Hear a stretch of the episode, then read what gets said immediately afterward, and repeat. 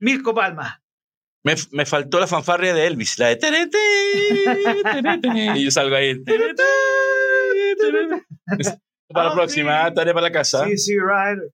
Exactamente. Ah, ah. Se, se puede usar el cover por si acaso, ¿eh?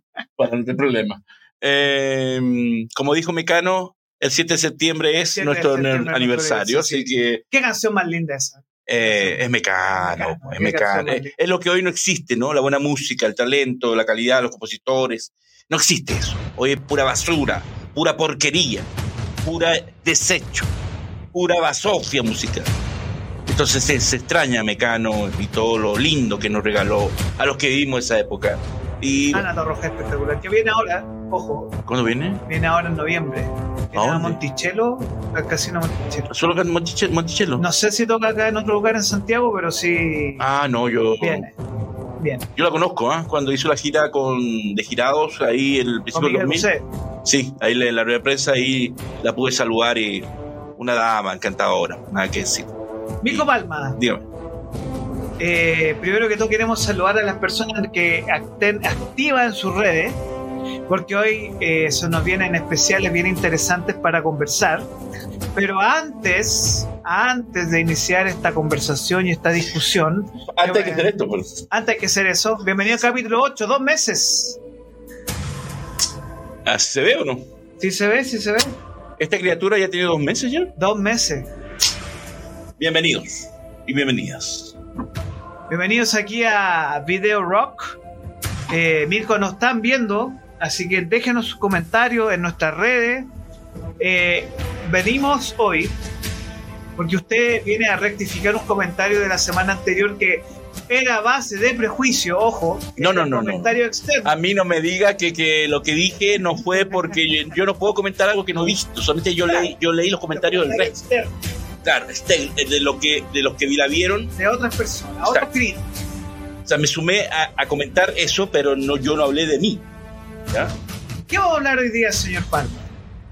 Bueno, yo tengo que reivindicarme con el gran director noruego André Obredal y quiero prestarle ropa para la injusticia que se, ha cometido con esa película. Hablamos de The Last Voyage of Demeter, o más conocida aquí en español chileno ¿Cómo es? ¿Cómo es? ¿Cómo es? ¿Cómo? ¿Cómo iría? ¿Cómo dice que ¿Cómo iría el conde? ¿Cómo iría el conde? Ah, no. ¿Cómo es? Vamos a hablar la otra semana, la después de hablar en dos semanitas más. Sí, porque, Porque que- dicen que porque estamos rodeados de vampiros, parece.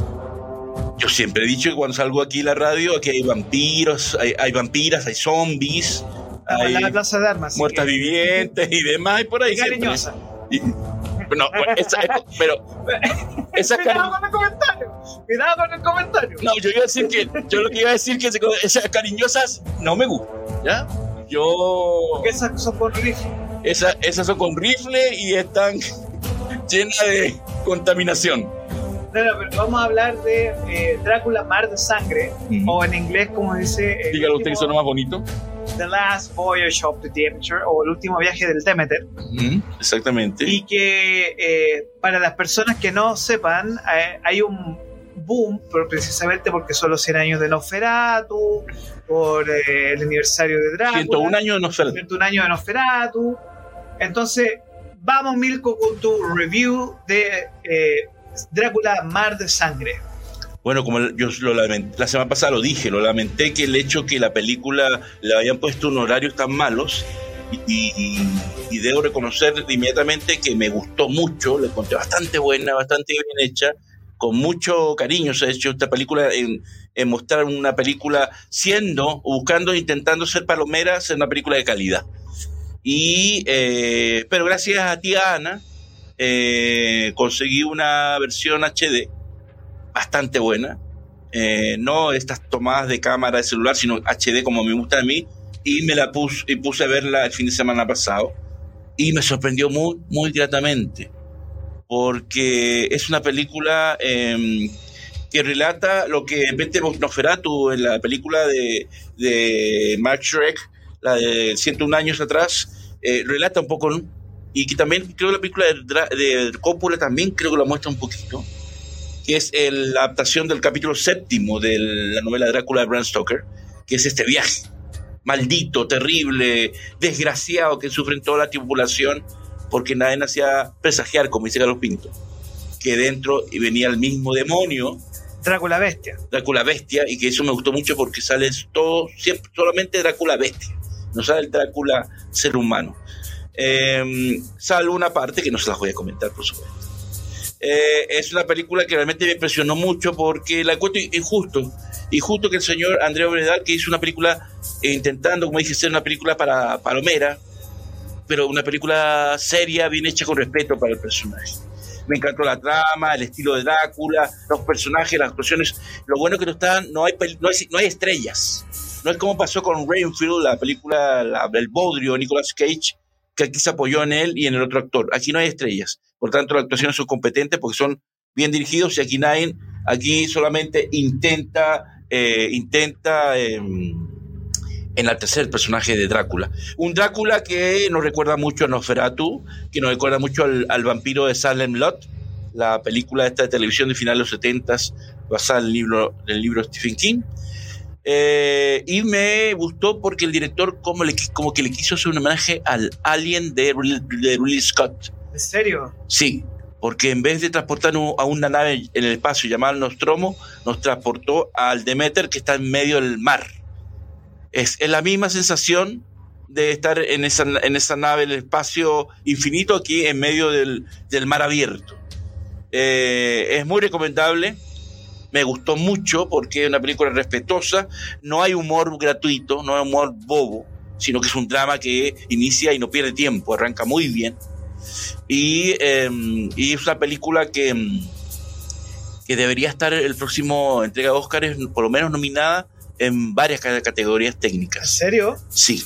Eh, tiene un gran trabajo fotográfico porque te muestra todo. De partida una película claustrofóbica como es Alien todo gira, el 95% de la película gira en torno al barco, al Demeter. Y es ahí que, eh, con una fotografía oscura, que te, hay momentos que no sabes lo que vas a ver o, te, o, te cuesta ver lo que está sucediendo porque es así, en un ambiente claustrofóbico terrible, terrorífico. Y, em, y tiene un gran trabajo de, de, de, una banda sonora muy, muy interesante, eh, un gran trabajo de vestuario, de escenografía, eh, y sobre todo un trabajo de maquillaje impresionante. Y por eso razón el señor Obredal, eh, eh, director que es un apadrinado, un protegido de Guillermo el Toro. Ah, ¿en serio? Sí. Ah, entonces viene de ahí es esta mano. claro, es de estos, de estos, directores que, que, hacen esto, que los consagrados los descubren y los apoyan. Bueno, él viene de la mano de, de Guillermo el Toro. Pero eso no quiere decir que esté Guillermo el Toro, a pesar que aparecen los créditos de agradecimientos. Pero em, se nota que la película intenta homenajear. Ah, el bicho feo. Eh, y hay todo este trabajo de maquillaje, porque este personaje es, uno de los tantos que está siendo atacado. Y aquí nos recuerda mucho al Drácula de, las, de la película, y al Nosferatu también. Eh, y es muy atractiva la película porque em, es más suspenso que terror. ¿ah? Eh, lo cual es bueno. Lo cual me gustó y no, no, no utiliza lo que usted dice, el jump. Scare, nada de eso. Susto. No, no, no necesita eso. Porque la trama está interesante y te provoca. Hay, hay un momento que, que estás, pero sumamente enfocado en la película. Y como es un alien, pero en el mar, eh, eh, el homenaje se nota. Pero se nota con cariño y bien hecho. Oiga, ¿sale la novia o no? No, no. Hay una chica que, Drácula la tenía en, una, en uno de los tantos féretros que transporta. Hay una chica que la tiene ahí para, para su consumo personal, o sea, para, para cuando no tenga eh, sangre, la tenía ella. Es la única, pero ella no representa para nada em, a, la a una de las novias de Drácula. Bueno, aquí podemos ver que hay un trabajo de, maquillaje, muy espectacular. Muy espectacular muy, eh, Son efectos prácticos, no CGI. Este es el. Detrás de todo esto hay un actor español llamado Javier Bolet que tuvo que someterse a muchas horas para que lo viéramos así. Y usted busquen en la página Universal Pictures, que obviamente lamentablemente no la puedo poner, por el copyright, se ve toda la transformación a velocidad rápida de todas las horas que pasó para estar así con ese trabajo de maquillaje. Eh, la película es muy interesante, muy intensa, muy dramática. Eh, lamento, y lo lamento por este director porque intentó y quiso ser y, nos presentó un proyecto muy interesante, bueno, de calidad. Y el hecho que él, él, estaba tan entusiasmado y tan seguro que la película tiene un final abierto. Y me llamó la atención. Porque dije, wow, ¿cómo será que se la jugó?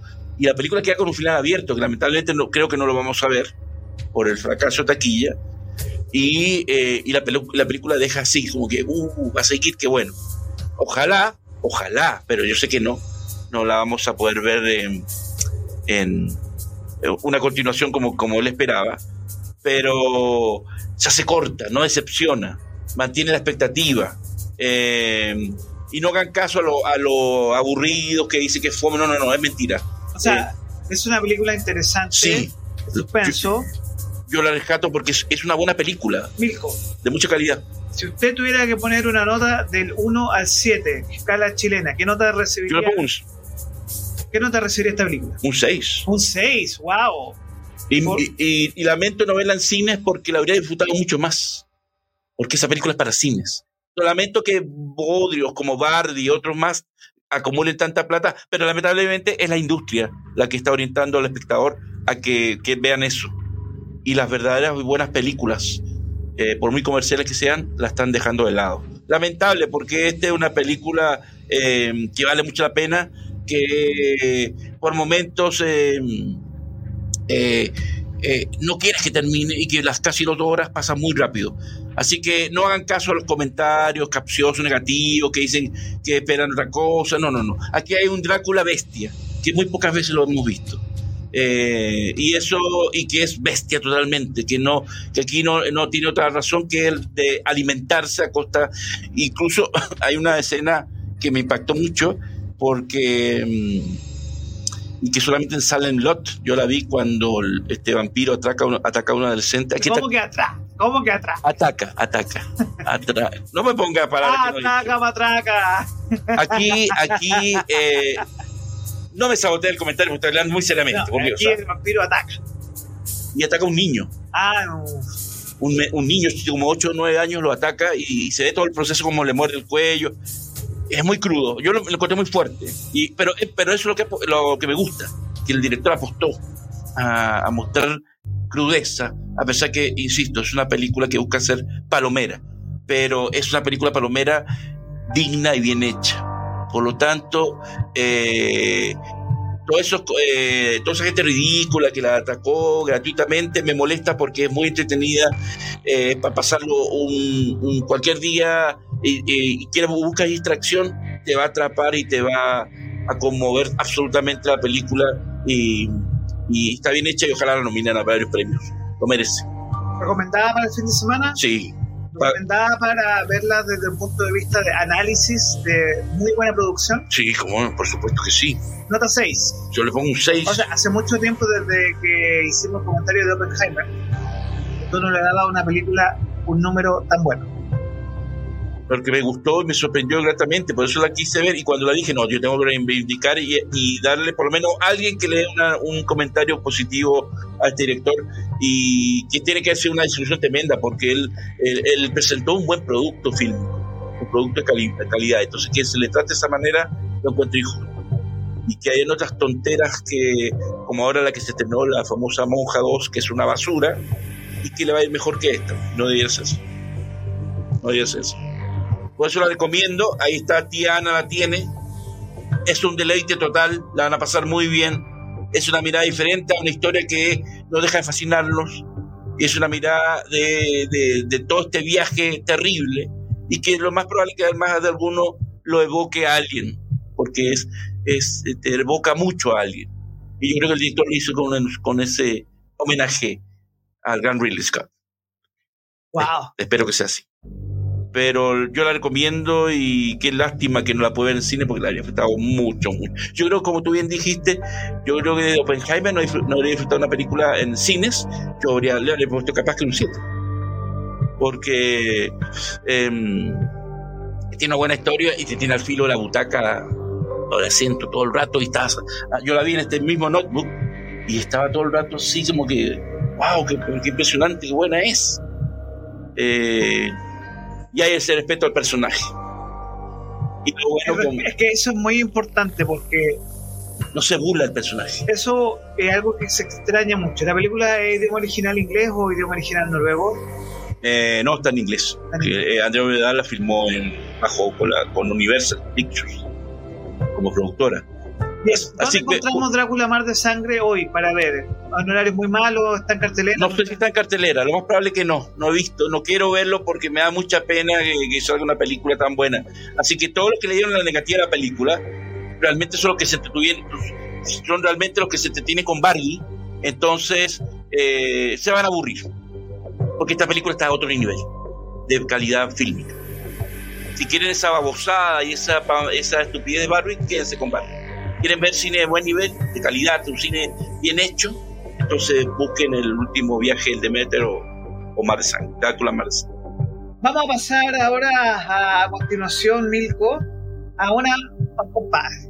A alguien ah, que me cae muy bien. A mí también me cae muy bien. Eh, es un caballero. A mí me encanta él. es un eh, caballero. Es un, yo debo decir que si hay una persona que uno puede respetar en la industria del cine, y que es respetado por todos. Y que se ha ganado el respeto. Y se ha ganado el respeto. Es Keanu Reeves. Y nosotros tenemos una pregunta eh, para nuestros auditores, nuestros telemensajes, la persona que nos está ¿Cuál sería? ¿Cuál sería? ¿Cuál sería? Es pregunta: ¿Cuál es el mejor personaje o yo lo escribí mal, pelicual, película. ¿Pelicual? ¿Pelicual? ¿Cuál, ¿Cuál película? ¿Cuál película? Obviamente, ¿cuál película? Es la, o personaje, es el mejor que ha interpretado Keanu Reeves. Hablar de que, a ver, ¿qué podemos decir de Keanu Reeves, mi amigo? Bueno, este homenaje merecido es porque el pasado 2 de septiembre de, del año 64 nació el Líbano, en Beirut, Keanu Charles Reeves, tiene 59 años este caballero. Bien por él. O sea, va en el camino de Brad Pitt, George Clooney. De todos esos, de esos galanes. Galanes arriba de 60. El señor, el señor Cruz también y todo eso que, eh, están sobre la barrera de los 60. Este señor que es actor y músico, pues, él, él tiene una banda que se llama Dog Star, que toca el bajo. Y que mm, había que eh, eh, por muchas razones homenajearlo por el hecho de que es un actor que se ha ganado con su humildad y sencillez, y a pesar que es, una, es un actor catalogado como estrella de Hollywood, que, al cual él no le interesa y no cree en eso, eh, practica la, la, humildad en el sentido de que siempre, eh, y están por ahí todos los videos que se ven por redes sociales, cuando la gente lo, lo, aborda para saludarlo y él nunca se niega a tomar una foto. O las veces que todo el mundo se, se, se sorprende que cuando se toma foto con mujeres, nunca les toma el, nunca las toca. Nunca las toca. Siquiera el hombre, con suerte el hombre, nunca las toca. Y eso eh, llama la atención porque él podría hacerlo al estilo eh, Jane Franco, aprovecharse de la situación. Él no le interesa eso. Tampoco, y que está emparejado con una señora que está muy lejos, que es Alexander Grant, que es una señora que está muy lejos de ser una modelo o una diva de Hollywood, porque a él no le interesa. Ella es una artista estadounidense que reside en Los Ángeles, que es una, es una confección de esculturas, pintura y dibujos. Es una señora que está alejada del mundillo y que es su pareja actual, lo cual a él le agrada y la hace muy feliz. Pero este señor que es de madre inglesa, eh, su padre es un estadounidense Hawái y tiene ascendencia china, hawaiana, inglesa, irlandesa y portuguesa. Vamos a ver más despacio, señor es, la, situación. Lentini, más Lentini. Bueno, su padre es estadounidense de Hawái, su madre es inglesa y tiene ascendencia china, hawaiana, inglesa, irlandesa y portuguesa. ¡Wow! O sea, un caballero del mundo. Del mundo. Bien. Eh, y es un actor que también se recuerden que este actor nos visitó cuando hizo esa película Knock Knock, que por ahí puse yo el póster de la película película que se filmó en Vitacura, que... Eh, con Ana de Armas. Juanita de Armas, que se armó... Pero de las primeras de películas de ella. La primera película que yo vi de Ana, de Armas cuando nadie la conocía. Que sale como es ella, siempre eh, regalándonos su, su, su, cuerpo hermoso, pero también entregándonos una buena actuación. Y aparte sale con esta chica que sale en Érase una vez en Hollywood. Eh, la, la, Italia que chilena. que es chilena, Lorenza Iso. Sí. Y en esa época, eh, cuando se firmó Knock Knock, estaba casado con Eli Roth, que es este director eh, apadrinado por Tarantino.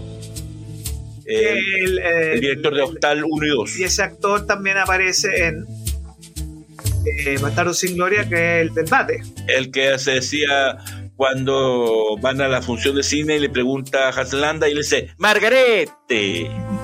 ¿Y se- cómo dice? ¿Cómo dice? Le dicen, Margarete. Qué buena escena. ¿Cómo me río con esa escena? Bueno, ese es, es el, el actor que fue en su momento esposo de la actriz chilena Lorenza Iso, que es una buena actriz, que también no le teme al desnudo y que, y que hizo de esposa de Leonardo DiCaprio en Érase una vez en Hollywood. Así que, claro, por supuesto, independientemente que Lorenza es una gran actriz, estaba el poder de que él, el esposo, era Eli Roth, el amigo de Tarantino, así que también la influencia puso. Pero eh, esta película de Ken Reeves, Knock Knock, que es- no sé cómo se llama en español, No, no, creo que sí. que se filmó en Vitacura, en la casa de, de- ¿cómo se llama esta actriz chilena? Em, la hija del político. La Ignacia Alemán. Exacto. La casa de ella, porque ella en la película hace de la esposa de, de Keanu Reeves. Y recuérdense que si ustedes buscan en el Google, ponen Keanu Reeves, Metro Santiago, más de alguno le tomó fotos donde Keanu Reeves, que acostumbra a andar en el metro, eh, eh, pasó, por la línea 1, ¿ah? así que más de una ocasión. Igual está el mito que cuando vino a Chile pidió audiencia con Leonardo Farcas para que Farcas le facilitara el financiamiento de una película y según dicen que Farcas no le interesó el proyecto. Eh, entre otras cosas de la visita que tuvo Keanu Reeves aquí. Eh, Milko, tenemos comentarios. Keanu en lo máximo, en cualquier papel realmente. Comentario Bárbara. Y de Valeria dice: Knock Knock es terrible, no me gusta nada. Eso es cierto, Ah, una película eso es cierto. para Año Nuevo. Este, bueno, eh, es que mm, sí, puede ser para Año Nuevo, pero es la película que no le hacen un favor a Keanu Reeves, pero sí a Anita de Armas y a Lorenza que salen hermosas en esa película. malas. Y de malas, y de provocadoras, y de coquetonas. Yo si fuera Keanu Reeves y me, y me parece Anita de Armas y esta otra chiquilla, yo creo que caigo igualito. ah. Caigo igualito y vuelto loco. eh, y, y, y para el diablo todo lo Pero eso le pasó al personaje. Pero sí, la película es bastante eh, fomeque. Salvo, el- como digo, la aparición de Ana de Armas, que siempre es grato verla. Eh, y Keanu, realmente la película es olvidable para lo potente la carrera que ha tenido. ¿no? Bueno, seguimos con la pregunta. ¿Cuál es la mejor película o personaje de Keanu Reeves? Eh, a ver, Milko, para ti, ¿cuál es la mejor película? Porque una cosa es la mejor película donde él haya participado y otra cosa es el mejor personaje de él. Ah, qué buena pregunta. Ah, a ver, ve. qué buena pregunta. ¿Cuál es la mejor película donde él haya participado? Yo sabes que hay una película de comedia de él que me encanta con Jack Nicholson y eh, Ah, la de con Diane Keaton. con Diane Keaton. Que hace médico. hace médico que está enamorada de esta mujer. Exacto, mayor. exactamente. Eh, Pero es un papel muy gentil de él. Sí, sí, pero la encuentro pero muy chistosa, pero hay una película que no es nada violenta, pero que él hace de Siddhartha. Ah, sabio. Leonardo Bertolucci. Sí, que el pequeño eh, Buda. pequeño Buda, que es muy buena esa película. Es muy linda esa Es muy linda esa película y creo que es uno de los mejores papeles que él ha tenido. Pero que No nadie sabe, ¿eh? No, Nadie recuerda esa película, lamentablemente. Película del 93. Yo la vi en el cine muy joven y quedé fascinado. Y mi sorpresa que era Keanu Reeves, que hace de- del mismo Buda, un, eh, de cierta joven. Em, pero respondiendo a su pregunta, para mí el papel que me gusta porque fue de tú a tú, así como cuando tuvo Tom Cruise con Dusty Hoffman, Dusty Hoffman Rayman, aquí eh, el papel que se interpretó porque estaba lejos de ser un pe- personaje de acción eh, es el abogado del diablo. Oh, con película. Es muy buena película. Su mejor actuación. Yo creo que es una de sus mejores actuaciones. Yo creo que sí, porque aquí no hay acción y aquí estaba de todo a todo con Al Pacino, un buen momento de él, de Al Pacino. Entonces, eh, hubo un duelo actoral muy, muy, muy, muy bueno No, pero y la película es genial. O sea, mira, aquí tenemos eh, Young Hood, Young Blood, Bill. Bill Roth, algo así. Punto de quiebre con el tremendo Patrick Swayze. Es que la ventaja que tiene John, eh, Keanu Reeves, que eh, así como Harrison Ford tiene muchos personajes míticos, así como si ves Stallone tiene personajes míticos, en el cine Keanu Reeves también se puede vanagloriar de tener muchos personajes emblemáticos del cine. Por ejemplo, en Punto de Quiebra, el, su primer papel. Esta película es de la chica Catherine Bigelow. Catherine Bigelow, la ex esposa de James Cameron, que obviamente Catherine Bigelow, por lejos, es mejor directora que, que su ex marido. Y, em, y interpretó su primer gran personaje, que fue Johnny Utah, el policía. Y después una versión nueva, terrible, olvidable, que nadie se acuerda de ella. Y ese fue ya un personaje mítico en la carrera de Keanu, que es Johnny Utah, que es este policía que persigue a Patrick Swayze de la banda de los presidentes, de esta banda de surfistas. Em, así que tiene esos personajes históricos. Em, bueno. Máxima velocidad también. Muy buena película. También eh, que eh, Jack, algo así. Sí, eh, ahí tiene otro personaje famoso. Una película icónica de los 90 que, bueno que no, no, aceptó hacer la segunda. Muy mala. Que es muy mala con todo el Willem Dafoe y que aquí ahí pagó el pato, el pato Jason Patrick, que se atrevió a hacerla y, perdió. El abogado del diablo, eh, la mejor. Como, como, actuación, para mí, una de las mejores, sí. Por, eh, por cómo llevan el personaje hacia una. El dilema moral del personaje al final con una a mí me sorprende porque la actriz que aparece como la hija, la hija del diablo, o la diabla, ah, aparece en Gladiador. Sí, pues Connie Nielsen. Qué espectacular esa actriz. Ahí es uno de ese, uno se enamora de esa actriz en ese papel. Es que el erotismo que tiene el personaje es muy, muy heavy. Matrix, uff. ¿Para qué? Ese es su ícono, ícono de los 90, ícono cultural. Eh, yo siempre recuerdo, eh, yo tengo una serie de proyecciones en mi vida que son esa, esa vez que fui a una función y, la, y la, la, guardo con cariño. Y una de las grandes proyecciones que he visto fue cuando vi en una pantalla gigantesca en Costa Rica eh, Matrix eh, recargado. Y esa función está en mis preferidas, como cuando vi Terminator 2 o El Vengador del Futuro en cine, que son esas exhibiciones que están de mis favoritas. Y cuando vi Matrix recargado, eh, vi lo grande que es era Neo y, lo grandioso que, que, es eh, esta saga. Que la primera vez que yo la vi, la primera yo la vi en un cine de Estados Unidos sin subtítulos. No entendí un carajo, pero estaba fascinado con los efectos especiales y tuve que esperar para verla con subtítulos para medianamente entenderla.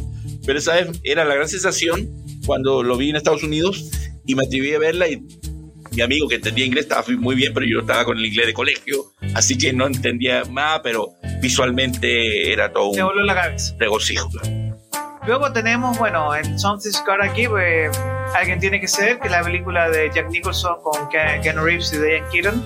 Constantine, que viene en la segunda parte. Que es muy bueno. Muy bueno. A mí me encanta Constantine. La encuentro eh, entretenida y esta visión y el, es la mejor una de las mejores visiones, eh, visiones que he visto del demonio en película alguna este, este, este, este demonio vestido de blanco que le dice a Constantine eh, tu alma es la única que yo me doy el trabajo de venir yo personalmente a buscarla.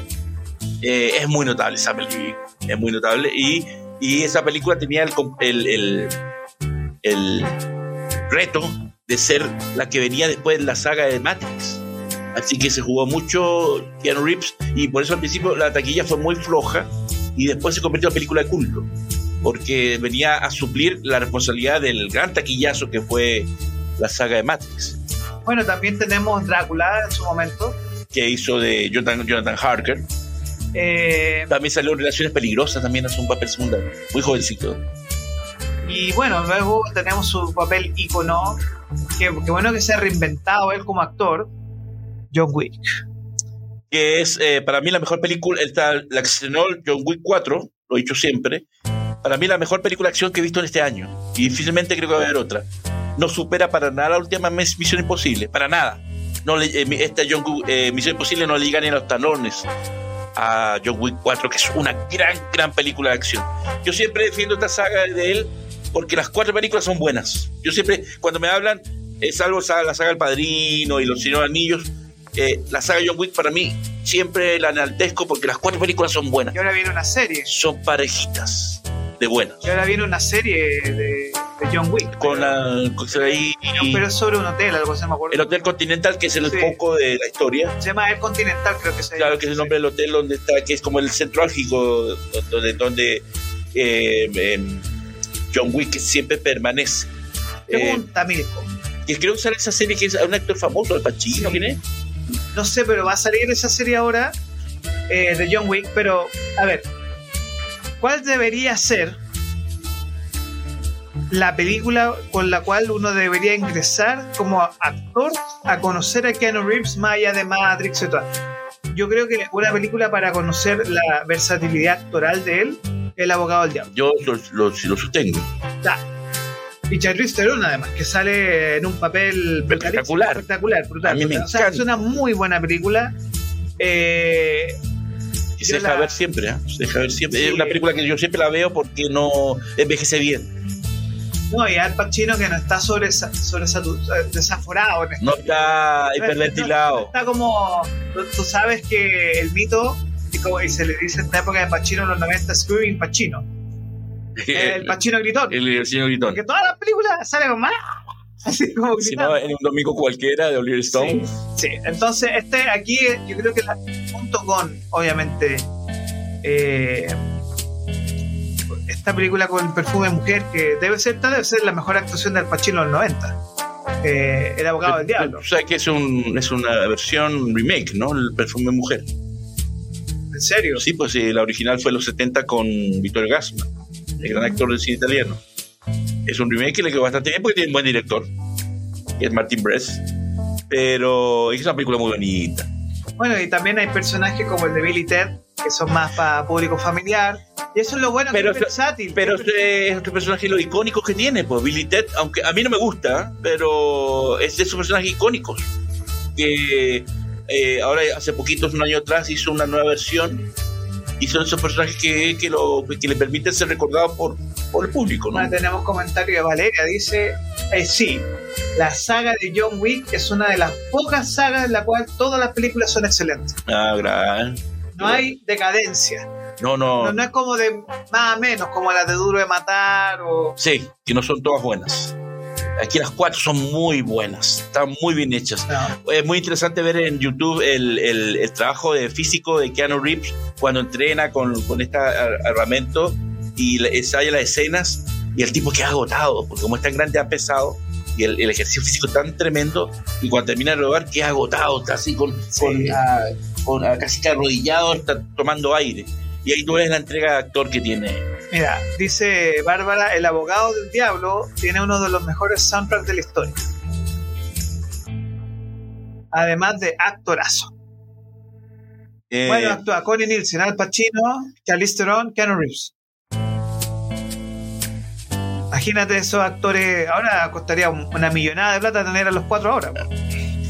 Sí, porque la Charlize Theron fue como el gran lanzamiento. Sí. Nadie la conocía y ahí destacó. Claro, hay que darle el mérito que hay un gran director detrás, que es Taylor Hackford.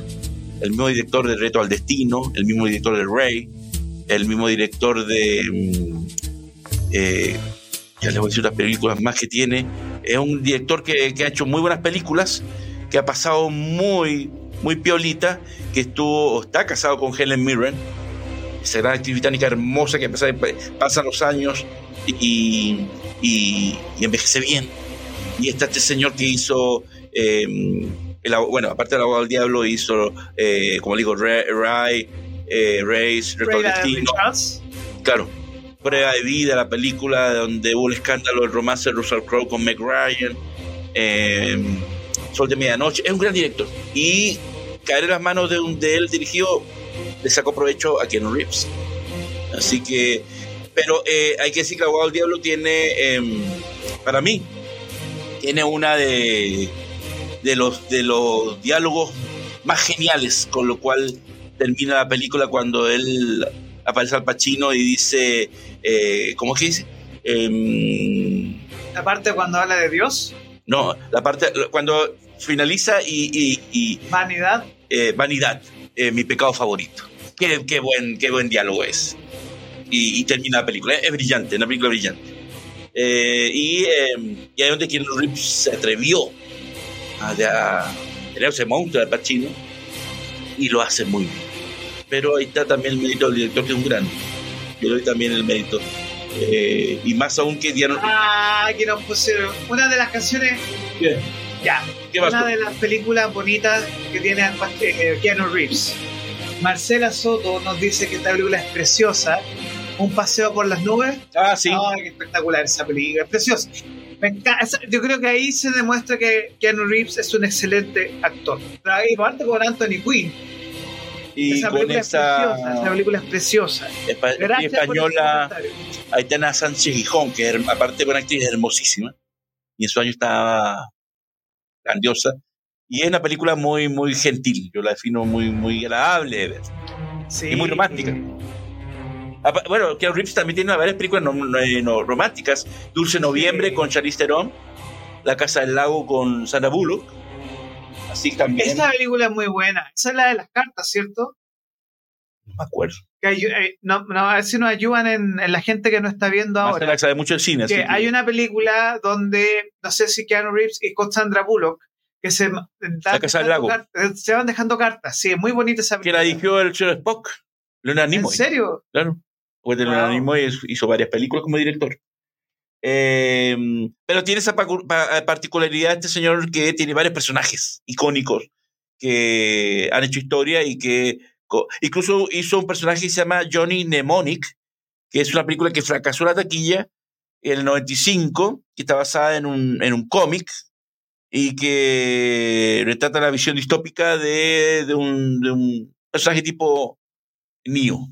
Pero no pasó nada con esa película.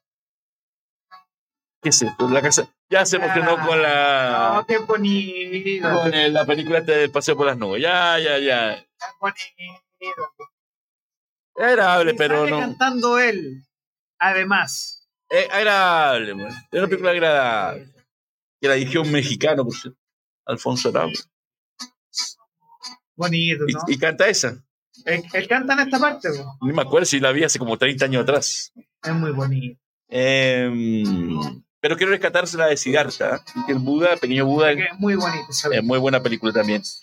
Eh, y bueno, eh, tiene máxima velocidad, que él ha dicho. Yo quiero hacer otra máxima velocidad, pero con un buen guion, por supuesto. No como la tontera que hicieron en la parte 2. Y ahora, eh, bueno, para los que han visto la saga John Wick, ya saben el final, no lo voy a contar para que los que no lo han visto, pero aparentemente regresa con el personaje. Vamos a ver si es cierto. Eh, pero, este, pero este actor es muy querido por lo buena es muy querido, ese persona. es el tema, porque ha tenido una vida bien difícil. Eh, sí, pues la pasó muy mal porque una eh, la, hermana, ah, ah, hermana tuvo cáncer, si no me equivoco. la- y él tuvo una pareja que se llamó Jennifer Syme, que es una actriz y pareja y que lo- con la cual primero tuvo un hijo que nació muerto y después tres eh, se- y por esa muerte se separan y tres años después después ella muere en un accidente automovilístico. Eh, por lo cual ha tenido una etapa de su vida muy fuerte pero él tiene la costumbre y eh, pero él no se vanagloria es la gente que sabe su historia que en los rodajes él siempre es una persona muy caritativa. Y, y ha pasado que de repente hubo un rodaje en una de las Matrix que escuchó que la maquilladora tenía problemas económicos porque su padre o su madre estaba enferma y necesitaba hacer un tratamiento muy, muy, muy caro. Y él escuchó esa historia y le facilitó el dinero para que ayudara a su padre, sin pedir nada a cambio. Es porque él es así. Y así muchos casos, que él siempre a los compañeros de reparto, a su equipo de dobles también le hace lo regalos. Es Muy mu- bajado, como el concepto de los pies en la tierra. eh, Muy humilde. Es, eh, eh, por eso lo admiro tanto y me cae también porque al igual de, eh, como Brad Pitt es un tipo que, que no busca Brad Pitt es un tipo muy bajo perfil que, la, que las cuarentenas estaba entregando cajas con su mascarilla ayudando a bajar cajas como todo el mundo llevando comestible a, la gente que no podía recibir. Y ahí es donde me caen bien estos actores porque no tienen ese eslogan de o tienen ese cliché de, de la estrella de cine que sí tiene Tom Cruise que él sí se cree el divo y el grandioso y el irrepetible. Y eso es poca modestia. Entonces, con esos actores yo no, no lo respeto en ese aspecto. Y Keanu Reeves eh, es eso.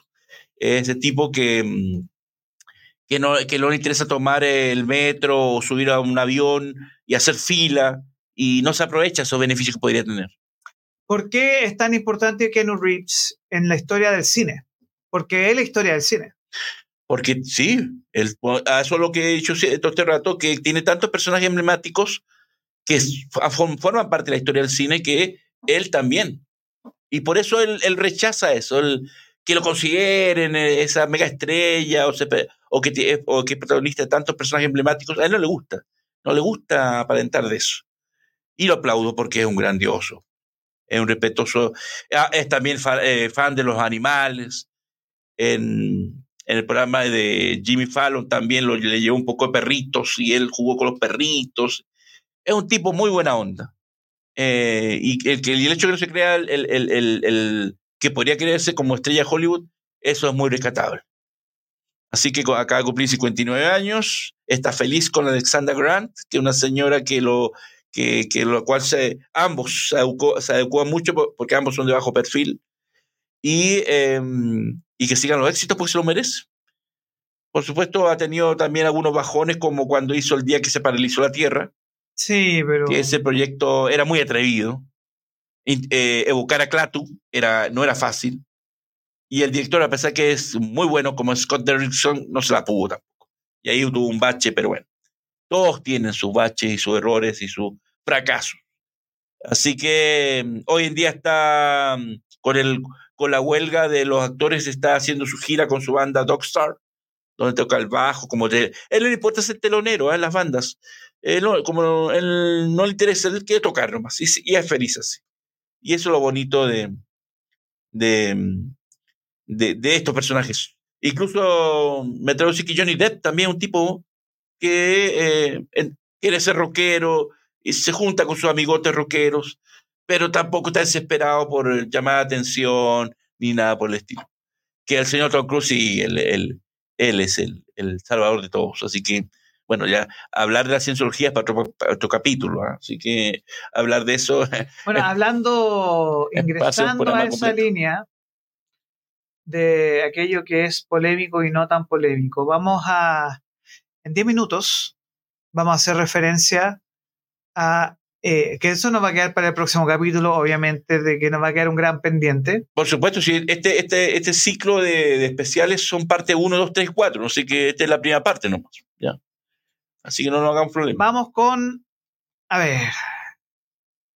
Vamos con las. Salve, Keanu Reeves, ¿eh? salve. Sí. Feliz cumpleaños, Keanu Reeves. Te deseamos desde Capital Rock. Conoces Chile, así que. Tú se conoces nuestro país, así que te queremos mucho. Te apreciamos, y te respetamos y, eres un grande. Y, te deseamos lo mejor y que, y que siga bien. Que siga bien y que, nos haga feliz con John Wick y todas sus películas, porque a mí me hace feliz. Bien, vamos con este breve especial, más que nada un tintoneo, un pimponeo bien rapidito. ¿Por qué será, no? ¿Por qué será? De que algo que nosotros presentamos hace un par de semanas. Ah.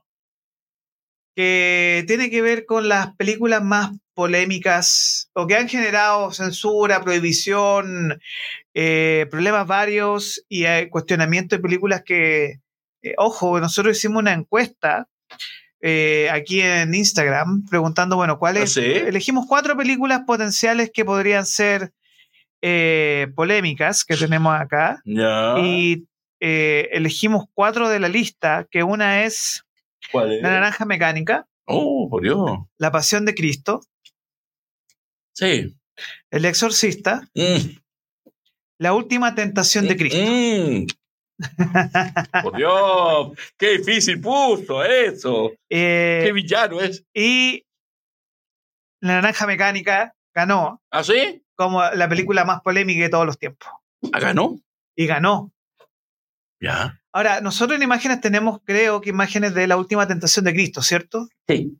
Ya, que esta película es de una novela preciosa de Nikos Kazantakis, que es preciosa, que Muy de importante. verdad y que, a ver, el problema que tuvo Martin Scorsese, obviamente, que adaptó una película que molestó a muchos porque mostraban a un Cristo dudoso. Con la tremenda actuación de Willem Dafoe. Con un gran reparto. Con un y David Bowie de Ponce Pilato. De Ponce Pilato. Eh, Harvey Keitel como Judas. Harvey Keitel como Judas. ¿Cómo se llama la actriz que hacía María Bárbara Hershey, que está hermosísima también. Y hace un gran papel. Como esta Magdalena que ama. ¿Por qué siempre estas películas de Jesús, de Cristo, siempre generan gran polémica? ¿No será por el impacto, por el cuestionamiento? Bueno, eh, yo cuando hablo de esta película la defiendo a morir. La última, estamos hablando de la última tentación de Cristo que en Chile estuvo prohibida casi 20 años. Yo la pude ver en una sala arte cuando vivía en Venezuela, en unas funciones limitadas, pero la pude ver en pantalla grande. Eh, un cine tipo Cine Alameda, Cine Arte Normandí, sin una clase de promoción. Yo me enteré, mira, la dar en, una semana en pantalla grande, una función por día, y yo fui a verla y la vi en pantalla grande, me di el gustazo. Y por eso la defiendo mucho, porque es una película eh, que, fue injustamente criticada y mal calificada. Aquí, aquí estuvo censurada en Chile. Aquí en, en Argentina, en Filipinas, en, y en donde se estrenó en Estados Unidos y en Europa también la condenaron. Es una película que injustamente condenada porque eh, no le dio una oportunidad de, explicarse la película. Simplemente por el nombre y por la ignorancia de la gente que, que, la atacó, porque Scorsese dijo, yo, es una versión basada en un libro, no me estoy basando en las escrituras, es una novela de ficción pero nadie le entendió, nadie le creyó y por eso lo atacaron cuando la mayoría de la gente no la vio. Es por el hecho de, del, nombre y toda la connotación que, comenta el libro Kazansaki, que es un, como dijo mi querido Orlando, es un libro precioso. Y la película también es preciosísima. O sea, para que ustedes se hagan una idea, el compositor de la música de la última Peter Gabriel. Peter Gabriel. Sí, que, ganó un Grammy por, el, por la banda sonora y estuvo nominado al, a los Globos de Oro. Em, David Bowie, que no era el actor, el primero que iba a ser Pilato, era Sting. Que en esa época Sting también estaba haciendo mucho cine. Y Sting le dijo a Scorsese, sí, cuenta conmigo. Pero después le dijo, mira, em, voy a hacer la gira por de Amnistía, que, que vino acá y a otros lados, y no puedo hacerlo. Y ahí que Bowie aceptó cuando lo convocaron. Como el papel es muy cortito, porque son no más de cinco minutos, lo, hizo en un solo día y ya. Eh, Scorsese es un tipo muy católico, muy religioso. Italiano. Italiano, y, y, él se sintió muy triste porque la gente lo atacaba gratuitamente, porque su intención no era ofender, era mostrar una visión de una novela.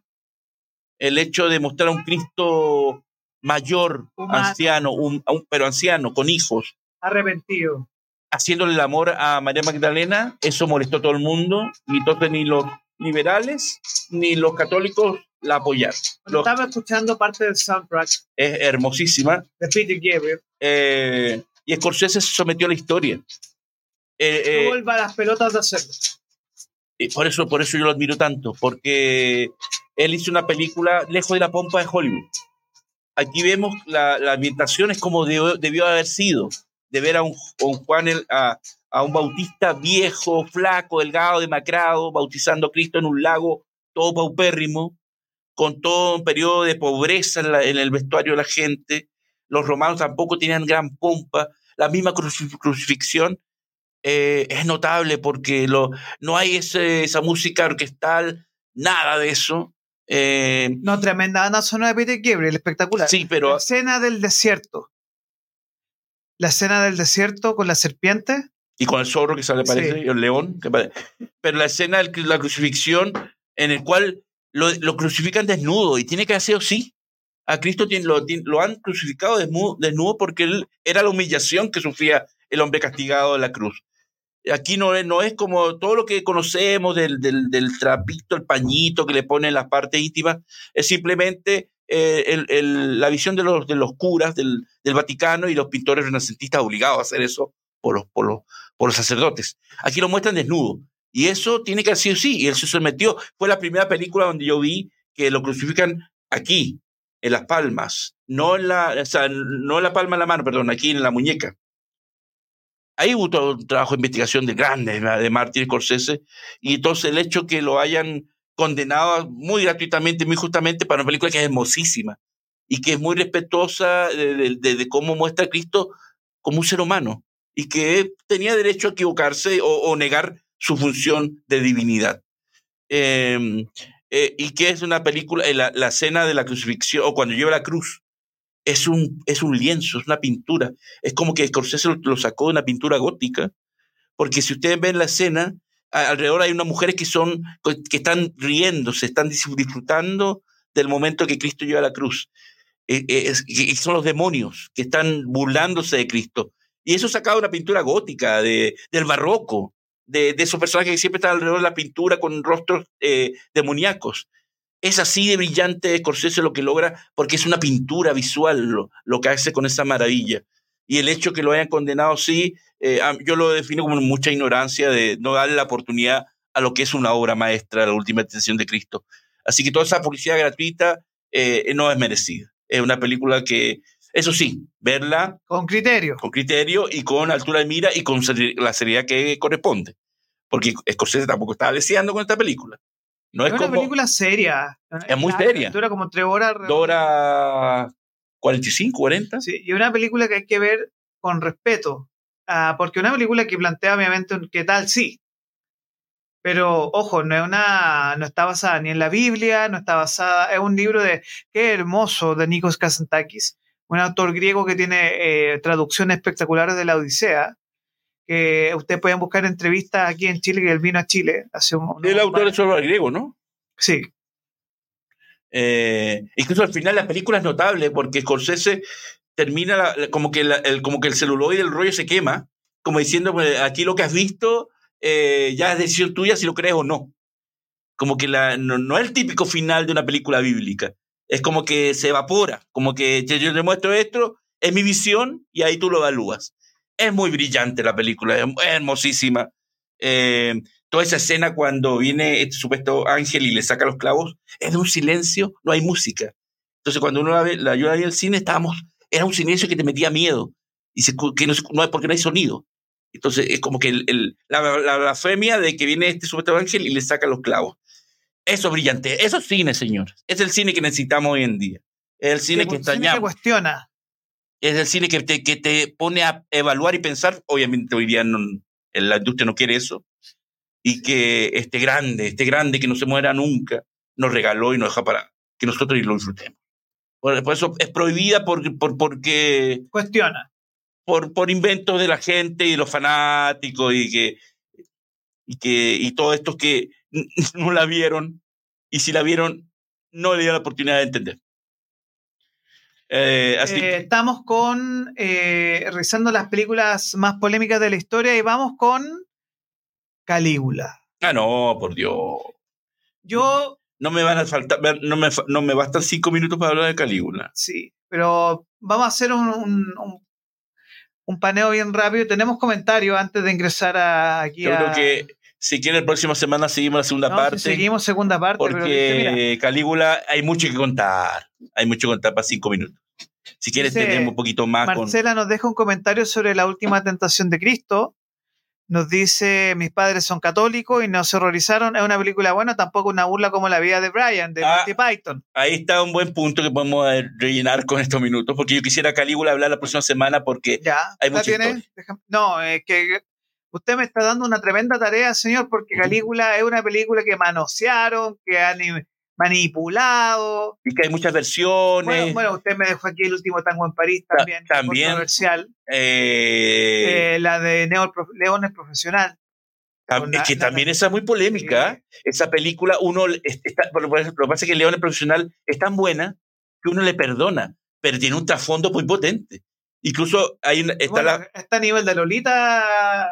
Sí, pues, y hay, eh, la escena que está en YouTube donde la niña, que, el director tuvo que sacarla porque, porque estaba la versión original y en, Estados Unidos dijeron, si quiere que su película, señor Luc Besson, se vea en los cines estadounidenses, tiene que quitar esa escena. Que la escena cuando la niña le, propone a, León que le, haga el amor porque ella quiere perder la virginidad con él. Y él se niega, dice, no, estás loca, tú eres una niña. Y la niña estaba tirada en la cama, así como, tómame. Es así, claro, ¿por qué? Porque Luc Besson también, esa película le toca muy personalmente, porque e, la industria es muy injusta a veces. A Polanski lo critican y lo critican hoy en día por lo que hizo, pero Luc Besson tuvo un romance con una menor de edad de 15 años y en Europa nadie dijo nada. Y, lo reflejó en el, el, perfecto, asesino, es el director con esa chica de 15 años, es así simple. Pero la hizo tan buena que, mm, que, que le, le perdonamos ese amor dudoso cuando él, él le dice que, se, que, que la, la, mandan es el hoyo que hace para que ella escape y él le dice, te, ella le dice, te amo. Y eso, eso no es una admiración de un, de un adulto, un niño, sí, por cariño por encima. Ahí hay un amor de verdad, pero un amor de hombre y mujer. Entonces, el, el perfecto es polémico. Es polémico, es muy polémico. Pero como le hizo tan buena, todo le pasamos, el hecho que la niñita le gustara. El... Tocar a Jesús siempre va a ser polémico, en todo contexto. Y aquí nos hizo comentario de la vida de Brian de los Monty Python, que nadie quería financiar hasta que llegó George Harrison. Dijo, ya, ¿cuánta plata necesita? No, un millón de dólares ya. Le pasó el millón de dólares. Y George Harrison tenía su productora. Sí, y esta película también era polémica, o sea, pero polémica en el sentido que se tomaba para el güey, al deseo. Pero esa película no, eh, no, llegó a los cines. Sí, sí llegó. No la prohibieron. No la prohibieron, pero porque era comedia. Pero igual tomaba para chaquete, a chocoteo todo. Bueno, la vida de Brian, ¿usted la vio, señor? Yo la vi, pero no. No. No le provocó nada. Mm, no, no, no porque se burle, ¿no? Nada que ver. No me, no me impactó, no me llamó la atención. La vi, ah, está bien, pero nada más. Bueno, para, para, cerrar, mí... que nos quedan un par de minutitos, eh, dejé colocada acá en el nombre de la rosa, ya que estamos hablando de temas bíblicos, porque quizás no es tan polémica, pero sí es una película fuerte para ver. Bueno, la... en su momento fue muy criticada también, pero sí. eh, para eso, la próxima semana seguimos con la parte 2, porque hay mucho que hablar. Eh, Calígula es la película, fue la película, le doy un anticipo, como un adelanto. Es la película que nunca Peter O'Toole quiso comentarla en rueda de prensa. Es una película que en su biografía no aparece mencionada. Y, perdón, y cada vez que un periodista se atrevía, él se paraba y se iba.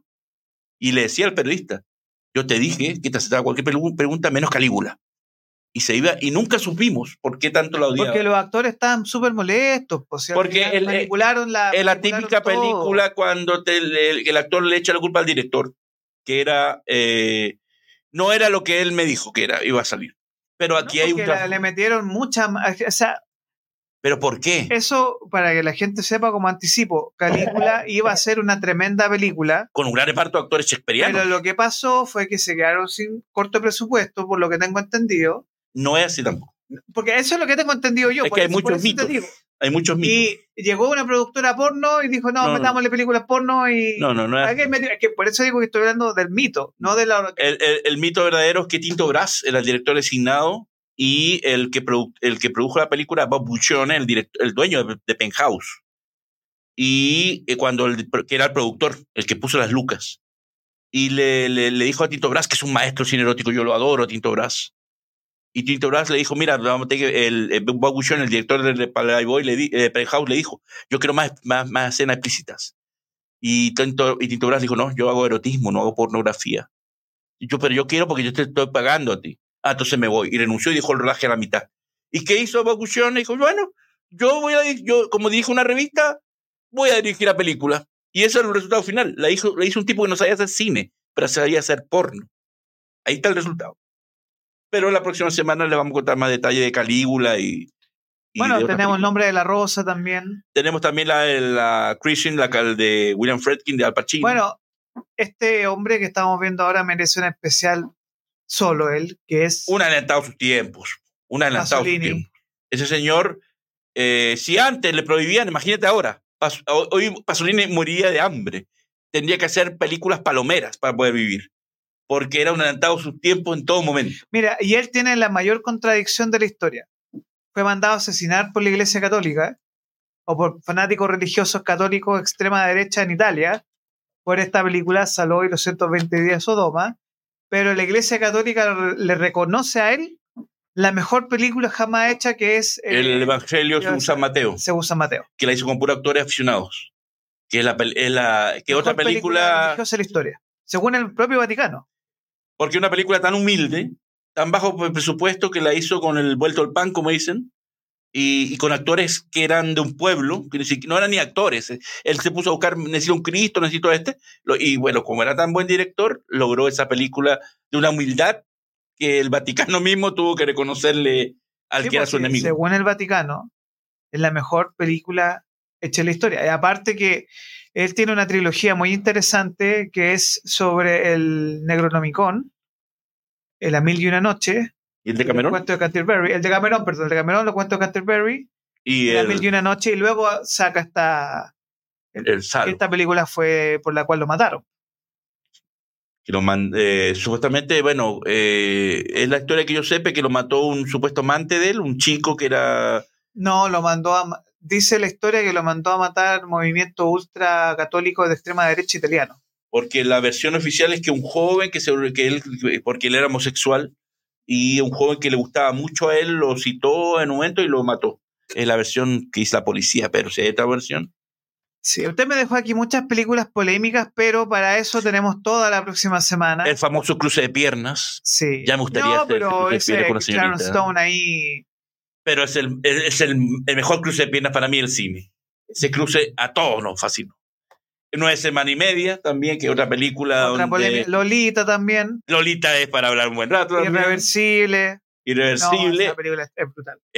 la, eh, yo la vi después de mucho tiempo. Es brutal. Eh, Mónica Bellucci. Mónica Bellucci, no, la escena de la violación, por Dios. Es, como hablar de Trainspotting también, la eh. escena de la guagua. es que una cosa es que la película sea polémica, pero hay películas que tienen escenas que son polémicas.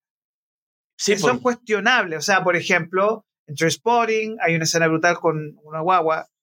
Eh, eh, hay una película de terror que se llama Tini Tina, que también tiene una escena terrible con la guagua, que la recomiendo de terror. terrible, hay películas terribles, eh, pero no que la película en su totalidad, pre, post y estreno sean polémicas como la naranja mecánica, que sí o sí el día de hoy pega. Sigue siendo igual de brutal, Y, que, y que espero que no vuelvan a hacer una versión, nueva porque se nos falta respeto para cubrir.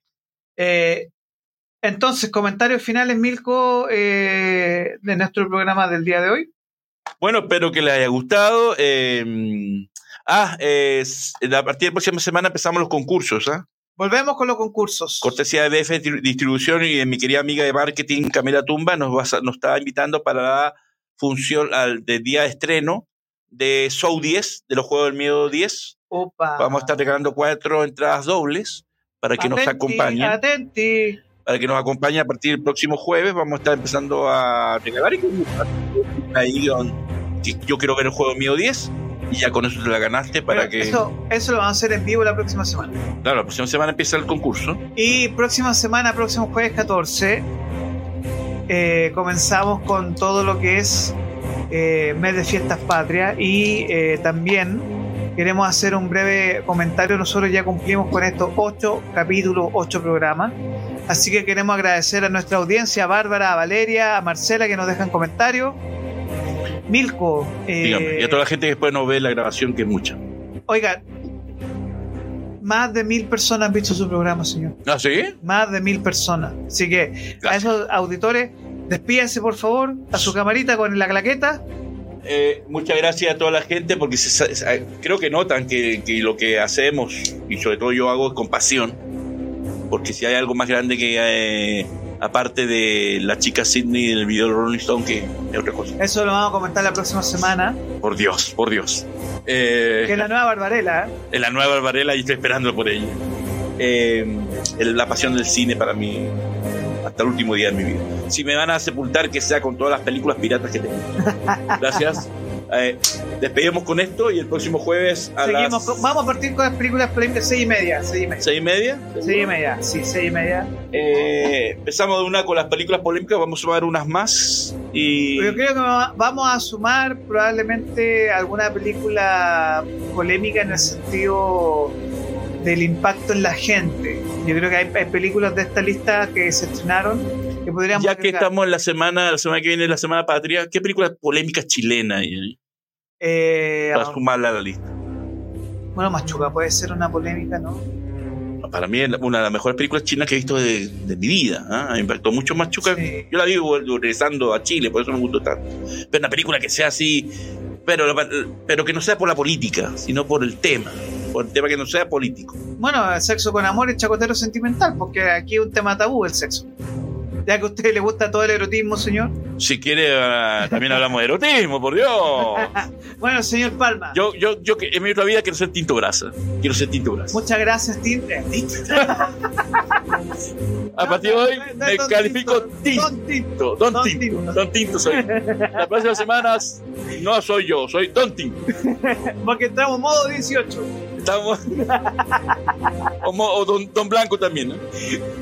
Eh, Pase amor Palma, Ringo. Pase amor dice Tengo Ringo. muy, muy buena semana, señor. Gracias Igual, muchas gracias. Y A Capitol Rock por darme esta oportunidad de divertirme dos tanto. meses, señor. Agradecido. Pero agradecido por divertirme tanto, mi querido Lo pasamos bien, lo pasamos bien. lo- me, me hace reír mucho, me distraigo mucho y me permite Libertad de expresión. explayarme, que es una cosa que me encanta y Capitol Rock me lo brinda, así que gracias. Muchas gracias a nuestra audiencia. Ahora viene, atentos, El doctor Amor. doctor Amor que nos está esperando. llamando Amor. al doctor Amor. como Llama- es la canción estamos llamando al doctor Amor acá. Se viene Amor o Apego. Programa 5. Uh, un temazo.